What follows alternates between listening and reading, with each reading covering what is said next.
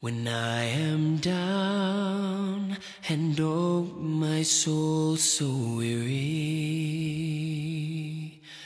when troubles come and my heart burdened be. 好，随口说美国。那么，首先祝大家感恩节快乐哈。那么这期节目也恰好是在感恩节的当天录制的，跟大家说一下我现在这个录音的环境哈。我呢，在我的车子里，那么我的车子在充电，那么外面是一方面是大雪纷飞，一方面叫阳光灿烂。呃，那么叶子呢，带着孩子在旁边的一个滑雪场滑雪。那么我们所在的这个地方呢，是算是滑雪圣地啦。呃，这个地方叫做 Mammoth Lake。呃，这个地方可能说起来，呃，洛杉矶的人是比较清楚，呃，因为在洛杉矶，如果是滑雪的话呢。就有两个地方大家比较比较熟悉的，呃，一个地方是大熊湖，那么这个地方大概离洛杉矶就相对近一点，呃，两个小时多一点的车程。那么 Mammoth Lake 是洛杉矶人滑雪的另外一个地方，那这个地方呢离洛杉矶会远，呃，三百一十五英里，五六个小时的车程。那那么这两个地方呢，一个近，呃，一个远啊，或者或者说一个近一点吧，一个远一些。那么远的这个 Mammoth Lake，它的优势是什么呢？那就是雪场好嘛，它的下雪时间要比大悬湖早。那么我们到的第三天，其实第二天就已经开始下雪了。那么第三天，这个雪啊已经是下的非常厚了。那大悬湖就正常情况下哈，因为我不知道今天大悬湖有没有下雪，因为今天洛杉矶下雨了。那么正常情况下，大悬湖要比这个 Mammoth Lake 要迟那么一个月的时间才开始下雪，而且雪呢，整个雪场环境也没有这个 Mammoth Lake 好，所以呢，就就这两个地方属于呃洛杉矶人民比较呃比较熟悉的，也是比较知名的这个滑雪的地方。M a m a s Lake 这个地方离优胜美地非常近。当然，如果说离优胜美地近的话，那肯定离那个红山国家公园也很近，因为这两个公园是很靠近的哈。所以，呃，这个地方就是我们的感恩节的三天哈，这个度假滑雪的选择的一个目的地。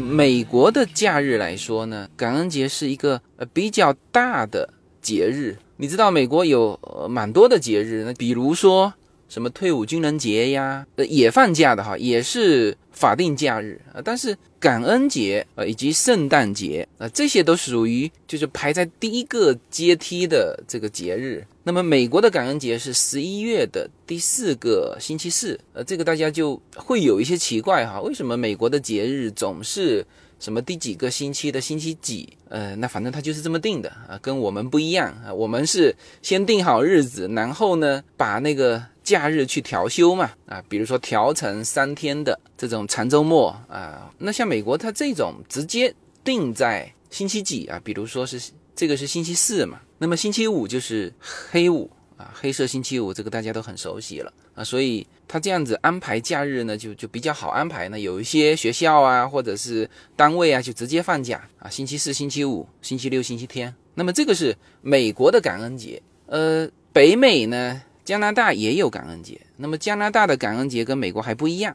加拿大的感恩节，如果你是在加拿大的话呢，呃，那么感恩节就不是什么十一月份的第四个周四，而是什么呢？而是十月份的第二个周一。呃，具体确定这个时间，这些都是有一些呃历史来历的。但是加拿大比美国早，呃，这是气候的原因。因为加拿大进入冬天的比较快啊，就是在十月份的中旬，可能加拿大就已经大雪纷飞了。而美国啊，特别是我们说西海岸哈，可能在大家的印象里面呢，啊，说到加州，永远是阳光灿烂。这个我前几天还下海去钓鱼啊，钓了一堆的那个黑头的红衣啊，那这个内容就放在下一期去讲了。但是呢，你看哈，前一天可以出海钓鱼，第二天呢，我就可以。开车五个多小时嘛，就到这个地方啊。那这边是大雪纷飞，昨天晚上是下了一整个晚上。就今天早上，我的这部电动车是整个埋在雪里面了。其实感恩节呢是怎么个来历呢？你看哈，这个一六二零年五月花号船来到，这是属于第一批的欧洲移民嘛，呃，来到美国。那么在那一年的冬天是冻死了好多人。啊，冻死了一半以上的人。那么，于是呢，春天的时候，就是有另外一艘船来。哇，大家听得到，听得到这个雪砸在我的车子顶棚上的声音了吗？风一起来，就是就正常的雪是没有这么大声音的，因为我们是停在这个特斯拉的超超充站嘛，就是超级充电站。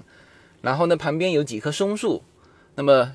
原来是积在那个松树的松枝上，那么雪一吹，它就砸下来啊。这个当然都都是很正常的，这个不会对车子造成什么损损伤。那么这个时候我抬头看上去哈，这就是一幅圣诞节的场景啊，松枝绿色的松枝上面白雪皑皑的这个积雪啊，这就叫进入了就美国的这种假日模式。那么回到刚才的话题哈，也就是一六二一年，呃，一艘船来就看。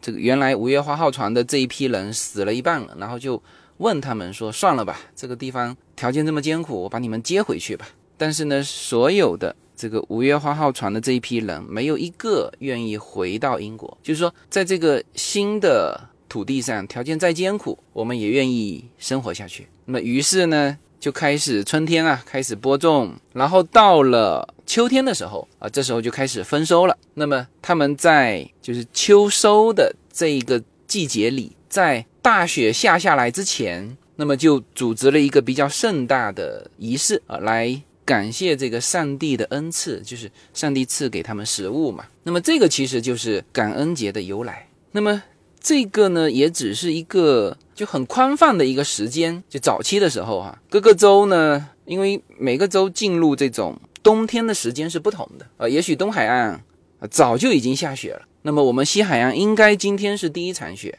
因为我们昨天就第一天到这个 Mammoth Lake 的就第一天，我们的那个雪场啊那是人工造雪出来的，就是雪还没下嘛。那像今天这种大雪一下，哎，那就是正式进入滑雪季啊。那这个雪呢可以一直滑到可能三四月份吧。那么我们去年是好像是三月份还上来，还到这个呃大悬湖好像还滑过一次雪，所以各个州呢，它这个庆祝的时间是不同的。那么说正式的说是联邦假日，其实是一八六三年那时候是还在南北战争期间嘛，那时候总统林肯宣布说我们呃制定一个就是联邦假日，就是把南北。的这个时间啊，就统一起来，那么就是定在这个十一月的呃第四个周四啊。但是呢，一八六三年的时候，因为还在打仗嘛，然后各个州呃，特别是南方的州呢，肯定是不承认的嘛。这是你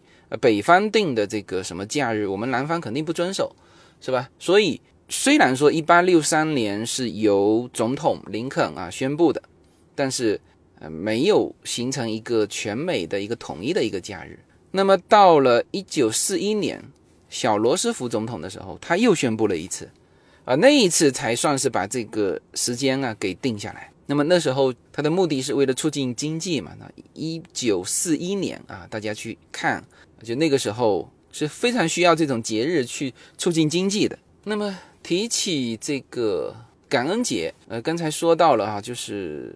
人们对于一种丰收的呃庆祝，丰收嘛，那肯定要吃东西。那么最我们说有一个标签嘛，所有的节日都有一个标签。那么感恩节的这个标签是什么呢？啊，就是这个火鸡 （turkey）。当然也有南瓜，呃，但是南瓜更多的是哪个节日的标签啊？是万圣节的标签。所以呢，提到这个感恩节，大家就记住哈，就是火鸡是作为一个符号是必须出现的啊，就像我们中国过年啊，这个一定要有饺子啊，各种年画里面啊，一定要有这个东西。呃，我前一阵子收集了就一套嘛，就关于美国节假日的那种盘子，呃，上面是画了很多很精细的卡通图案嘛。那它其实是美国的十个节假日。那么，当然盘子的后面是有写是什么节日的，但是有一些它用法文写，还是说用这个西班牙语写，呃，总之不是用英文写。所以我们翻到前面看那个十个节假日的时候，当然很多呃很好辨识的，比如说平安夜啊，比如说圣诞节啊，比如说复活节，就是你看到这个。圣诞老公公，那当然就是和平安夜、圣诞节有关的嘛，是吧？那你看到小兔子和那个彩蛋啊，那你就基本上知道这是复活节。那你看到一群人戴着绿色的帽子，那你就知道那个是绿帽子节。因为节日呢，它的这个构图啊，都是大家聚在一起。那么我看到感恩节的那个盘子的时候，就刚开始不知道它是什么节日，哎，看来看去，看来看去，哎，发现他们的桌子上有一个 turkey。就是火鸡哦，就知道这个盘子一定是感恩节。那所以大家看这个很多的美国的这个画面啊，就当他很慎重的摆出一个火鸡的时候，你你基本上知道这大家是在庆祝这个感恩节。呃，这个火鸡其实呃现在也慢慢变成一种食物比较丰富的一种代名词。呃，就像我前一阵子不是对这个美国的那个很著名的插画大师诺曼·洛克威尔比较兴趣嘛，那么他就画过四幅画，叫做四大自由，然后其中里面叫做免于匮乏的自由，他的整幅画面就是感恩节的画面，就一群的人在会餐，然后中间有一盘火鸡，OK，那么看到这个画面，大家就知道这就是感恩节。呃，那么关于感恩节的这个火鸡呀，也都还有很多故事啦。啊，比如说美国的现在哈，就从老布什之后，就有一个习俗，就是美国的总统要在感恩节的应该是前夕吧，要赦免一只。或者是三只的火鸡啊，那么这个习俗是，呃据说是由来已久啊，但是我们说查得到的，那是从老布什开始，就是老布什收到的礼物是火鸡嘛，就活的那个火鸡，然后老布什呢就就表了个姿态，说那我就以总统的名义赦免这只火鸡啊，它可以在我们家的这个草地上。呃，到终老啊，那么这个习俗从老布什开始，就历任的美国总统都会做这么一种仪式了。那么火鸡 （turkey），那么这个词呢和土耳其又是完全一致的。呃，这个大家会很奇怪哈，呃，为什么火鸡和土耳其是完全一致的？那么这里面有有很多的这个严格，那实际上他说有些东西是搞错了，呃，是什么猪鸡？和火鸡的什么区别？那这个也很正常。比如说，西方把中国就叫成 China，China 就是瓷器嘛，就把日本叫 Japan，Japan 就是那个漆器，那个漆在我们福州话，因为福州话是古汉语嘛，叫做 Pan。这个所有的啊福建人都很清楚哈。所以呢，在英语的这个体系里面，就是会有这种这个国家的名字和某样东西是完全一致的。所以前几年不是还有个笑话嘛，说。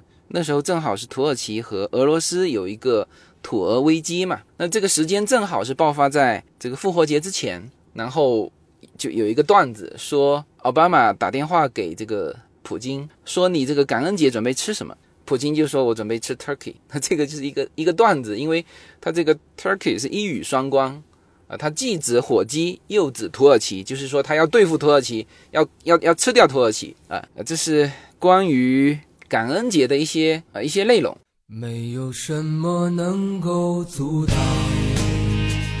没有什么可以阻挡对自由的向往。大家好，这张专辑的播出时间是每周一周五的下午，每周两期，不见不散。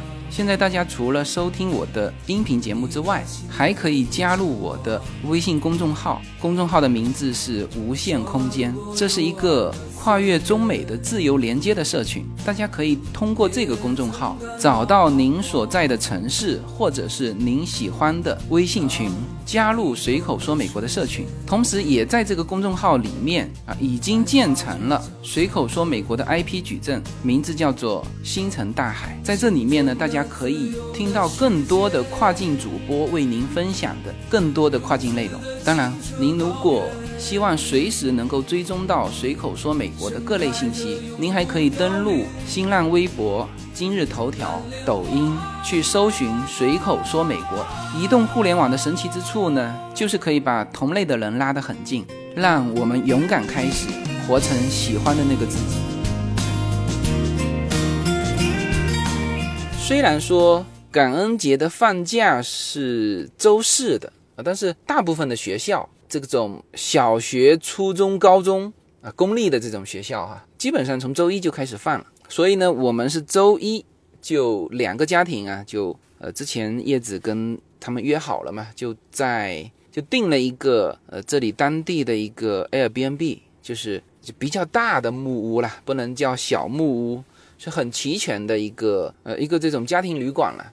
那么像这种的房子，它正好住两个家庭，楼下是两个成人间，一张大床嘛。那小孩子呢都在三楼，它是这样子啊，一楼是两个房间都配着卫生间的，然后二楼就是餐厅和 living room，就是大厅啦。然后三楼是摆着两张高低床，就是可以睡四个孩子。那么这个是美国的这种度假式的家庭旅馆的一个标配。既适合两个家庭，其实也适合一个家庭，因为美国有的孩子多嘛，有的有四五个孩子的，那么这也刚好。那像我们是两个家庭，一共是三个孩子，那也刚刚好。所以呢，这个进入这个假日模式呃之后哈，这陆陆续续的就慢慢的美国就开始就各种的度假，呃，滑雪呢是一个冬天美国家庭都很经常。会选择的一种呃度假模式，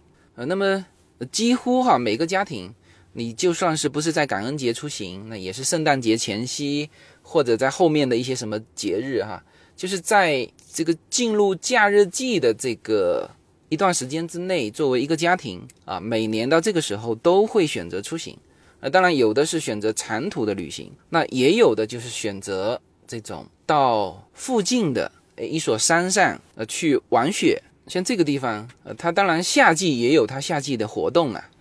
它夏季这边呢，如果，哇哦，啊，又是一阵的狂风啊，听得到这个这个积雪拍打车窗的声音吗？这个录音录的很有现场感啊。那么滑雪，基本上美国的几乎所有的家庭。那除了在这个佛州的或者是德州的啊，那基本上你看洛杉矶算是西海岸里面很靠西的了嘛。那基本上每一个家庭，你说没滑过雪的，好像很少见。那么甚至哈，大部分的家庭家里是自己备的这个工具的。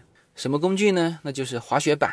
呃，这边滑雪分两种啊，那一种是叫就是我们最常见的。就两个脚有滑雪板的，这边是叫做 skis，s k i s，这个 s 呢就是复数啊，它就是是一对的。那这个是呃，就是比较传统的滑雪的就滑雪板嘛。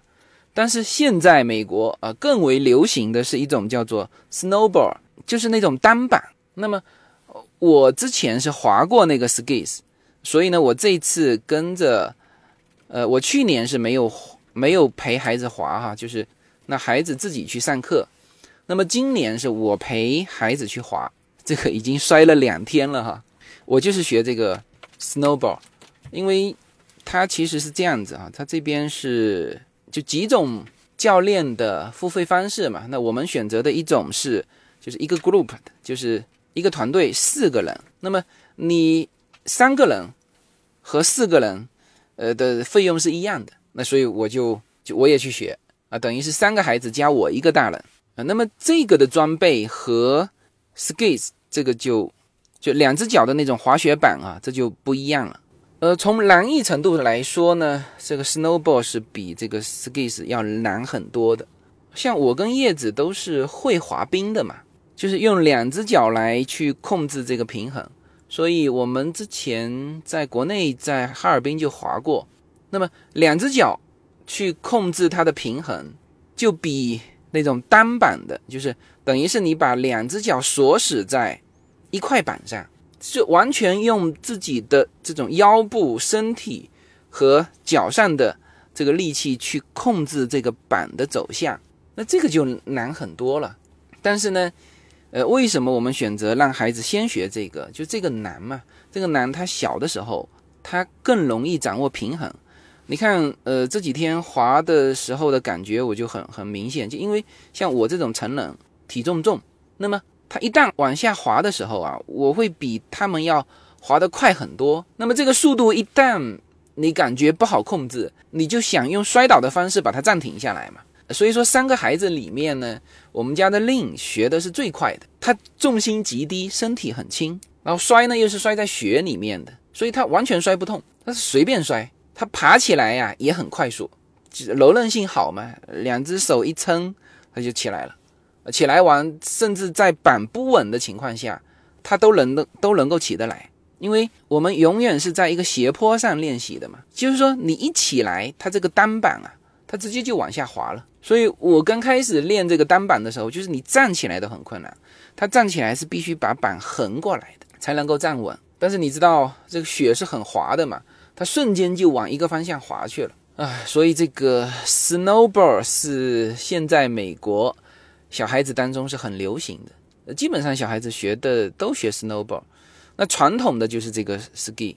那我的建议就是，如果小孩有兴趣，那一定是先学 snowboard，snowboard 学好了之后，那种两只脚的就就很好掌握了，因为它其实也是用脚的这种移动嘛，因为它的那个靴子哈，你去看它的靴子，是几乎就像脚打上石膏一样。然后你本身脚踝这里你不要去用力了，其实你就是用小腿的力气，更甚至就是你用的是腰的力气，你腰一扭过来，你的腿就跟过来。腿一跟过来，它的鞋子和和那个板是锁死在一起的啊，所以是用这种方式来控制，这比两只脚的就就完全不同。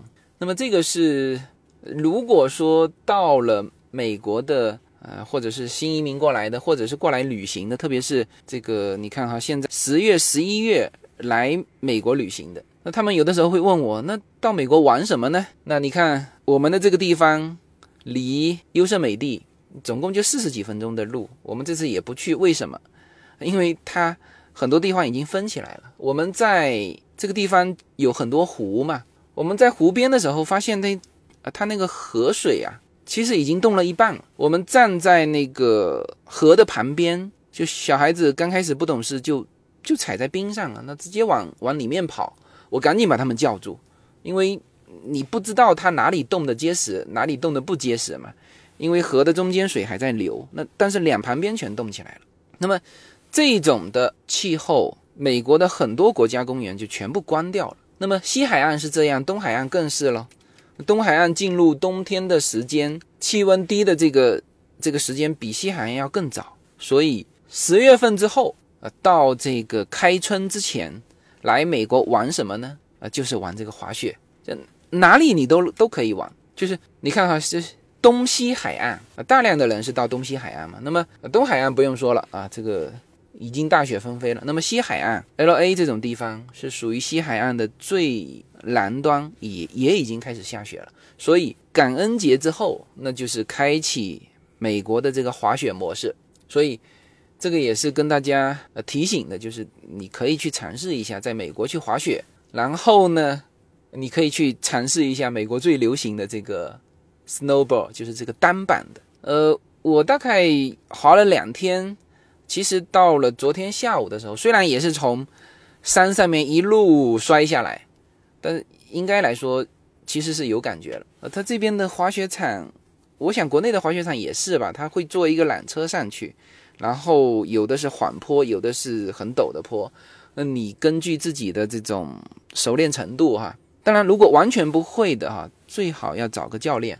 这边教练的费用不高啊，我们刚才忘记说了哈，就是四个人同样的钱，我们每天培训三个小时，呃，是六百美金，就是一个教练培训我们四个人三个小时，大概六百多美金。当然，你结束之后，你额外要再给教练一些小费，大概因为我们四个人嘛，我们就给了四十五十，这都可以给啊，所以这个是一个蛮好玩的，就冬季到美国做什么？的一个啊，其实是很值得去参与的一个体育项目，体育娱乐项目啊，特别是带着孩子的。我在这边还还遇到一些熟人，他们都是带着孩子来的。呃，当然，如果是这个第一次尝试，或者是你是在来旅游的，那你完全不用考虑这个设备的问题。呃，他那边设备都有租的啊，无非是板、鞋子、这个头盔啊，这些都是呃都是租的。那剩下的手套啊。那你可以买啊，或者自己可以备好。呃，那么在这边滑雪真的不用穿太厚的衣服。我这连续两天的滑雪啊，我全部只穿一条裤子。当然，这个裤子是就是外面应该是要挡水的，里面如果是绒的那就更好。就这么一条，呃，这种其实就可以了。当然，正规的啊，你是要穿这个滑雪裤的，就是有两层的那种，小腿下面有两层的。这个应该大家去去了解一下。啊，这个像这种装备啊，特别是我们成人买它一套就可以用一辈子，用不坏的。呃，像这个板啊，双板也就五六百块钱，算是不错的了哈。单板就会更便宜一些。那么小孩子呢，我个人的建议是到这边来租，因为这个设备呢，虽然说一两百块钱，但是他小孩子的这个脚啊，不断的在在长，他今年穿是这个号码，明年穿的又是另外一个号码。啊，那么板也要不断的变化，因为它是根据身高的嘛，所以呢，包括头盔，哎，头盔我们家两个呢，头盔是自己买，那基本上头盔就还好，而这个板和鞋子，呃，作为小孩来说，特别是像我们家这种哈，五岁、八岁甚至十岁，像这些的，你就来这边租就好了。成年人如果是在美国常住的，基本上家里要。配备这种这种设备了，那么我现在是在感受，到底我今后是滑双板呢，还是滑这种单板啊？一旦确定下来之后，那可能我跟叶子都分别会有一套自己的滑雪装备。那么孩子呢，就等他长大之后啊，慢慢给他配。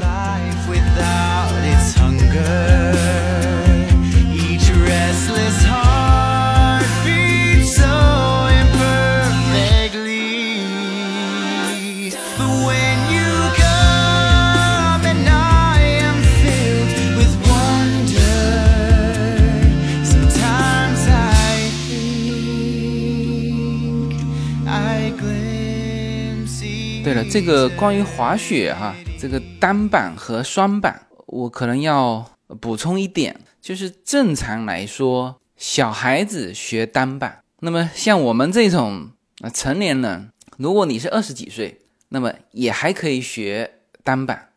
那么像其实像我这个年纪呢，呃，其实只要学双板就好了。那我自己是因为小孩子在学嘛，那么自己也想就是去感受一下。那么，可能最终还是会归到这个 skis，就是这个双板上来，因为双板可以滑滑到呃这个六七十岁。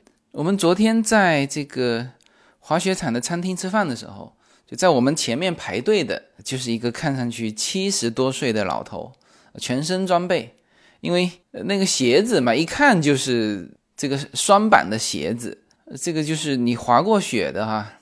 你看那个装备就一目了然，看得很清楚。双板是双板的鞋子，单板是单板的鞋子。然后那个鞋呢，就像两个脚打上石膏一样。板是可以扔在旁边，但是你鞋不可能常常脱下来。就是正常是滑一天嘛。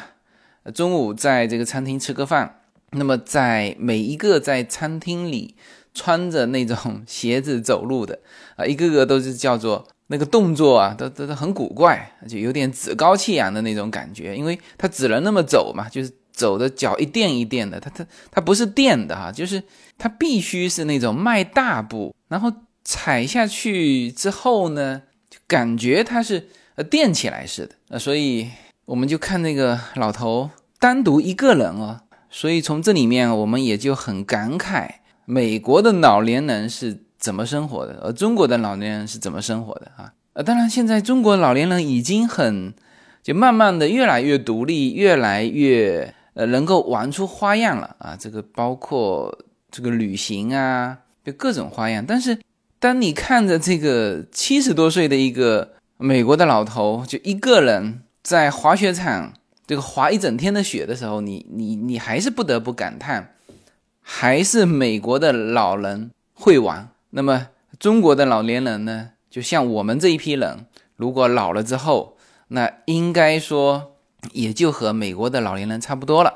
就是你这些东西都是年轻的时候就培养在那边的。所以这个回到单板双板的话题哈，就是双板可以滑到很老，呃，就年纪很大，而单板呢，其实就算是很厉害的，滑到五十岁是基本上就放弃了。那为什么哈？这是一个就是他需要用到腰部的力气，所以那个教练始终跟我讲这个，因为我。正常从一个方向滑的时候，我如果想让它停下来，我得把这个板啊给打横。那么这个它滑得非常快，而我在这个过程当中要把脚给打横过来，这个时候需要腰部很用力气。所以我之前以为是我没有掌握这个这个技巧，我后来这样一听，那我就知道，那这个玩单板的可能真的是要年轻人。像我现在就算是学会了这个单板，也玩得很好，那么最多最多就是七八年时间，我也不能玩这个单板了。然后单板的速度和花样，就是你你要跳嘛，是吧？单板经常是这个属于玩花样的，比如说类似这个滑板，我也很喜欢滑板，所以我们家也有滑板。但是说句实话，和那个。这公园里面就专门的玩这种滑板的那个场地呀，那我们是不敢上。所以这个属于怎么讲呢？年轻人的呃这个这个运动器械。所以小孩子你可以让他学单板，但是我们这种成年人可能哈，最终还是会归到这个双板 skis 啊。那这个是关于单板双板再补充一两句。OK，那么这个就是这个我们今年感恩节的一些节目。呃，去年感恩节我们是在夏威夷啊，Mammoth Lake，我们已经来了两次了哈，应该是大前年，我们是五个家庭聚在这个地方，屋外是大雪纷飞，然后屋内是吃火锅啊，呃，感觉是非常好。呃，那么这次来选择这个地方，还有一个我们的想法就是什么呢？就是我们想。来试一试这个电动车能不能够在寒冷的这个气候条件下走远程啊？这个是我想尝试的。那么 m a m a s Lake 这个是一个呃特别好的一个目的地，因为从洛杉矶开出来五个多小时，三百一十五英里的这个行程，而且呢它还是上山，呃开过来是上山嘛，所以会多费一些电。那么我们开来的时候是。呃，是充了两次的电，因为这边的超充站，呃，我们买车的时候得到的优惠是终身免费的这个超充站的充电，所以呢，我现在就慢慢培养这个习惯了，就是规划自己的行程，正好到充电站的时候就是休息一下，该上厕所的，该吃东西的，那么实际上二十多分钟足够把这个车啊给充到。不是说充满哈，其实充到百分之九十就 OK 了。那么我们来的时候是充了两次，回去的时候我看了一下这个规划，只要充一次啊就 OK 了。所以呢，这次还兼具的这个尝试。那么从现在看应该是很顺利的。就是今天早晨下雪，我还是把这个车从雪里面挖出来的，进去非常正常。这个雪地也是没有问题。然后这个充电站的分布。呃，基本上是一个小时的车程，就有一个超充站。那当然你是就根据你自己的行程去安排你的充电的这种呃这种节奏。呃，如果这趟可以，那么我们下一趟就会往那个中部走了哈，因为加州它充电站是布的比较多的，而中部可能会少一些。但是这一趟的旅行其实最有意义的就是说，在天气冷的情况下，电池到底会衰减多少？然后呢，它的这个规划啊，比如说它规划到这边是呃剩下百分之十的电啊，是不是准确？别规划剩下百分之十的电能够到下一个充电站，结果到的时候是开不到的啊，因为大家知道这个电池呢。它有的时候会受，比如说天气冷热啊、上坡下坡啊、迎风逆风啊，或者是不是空调开得很大呀，或者你的驾驶习惯啊，会受这些影响，导致里程的和原来理想的这个里程的这个不同。那这次整个这种这个测试下来呢，我觉得还好，呃，和它的规划只有百分之二的差别，所以呢，这就增强了我们开着电动车去。长途旅行的这种啊，这种信心。好，OK。那么最后呢，再祝大家感恩节快乐。希望大家冬季啊，有一个很棒的这个全家旅行计划，无论是长途还是短途。好，那么这一期的节目就先到这里。呃，我的这个电也完全充满了。那么这一阵子呢，可能我会这开启假日模式哈，呃，聊一聊。这种像今天聊的是滑雪啊，下一期我想跟大家聊一聊怎么钓鱼。好，那么这一期就到这里，好，谢谢大家。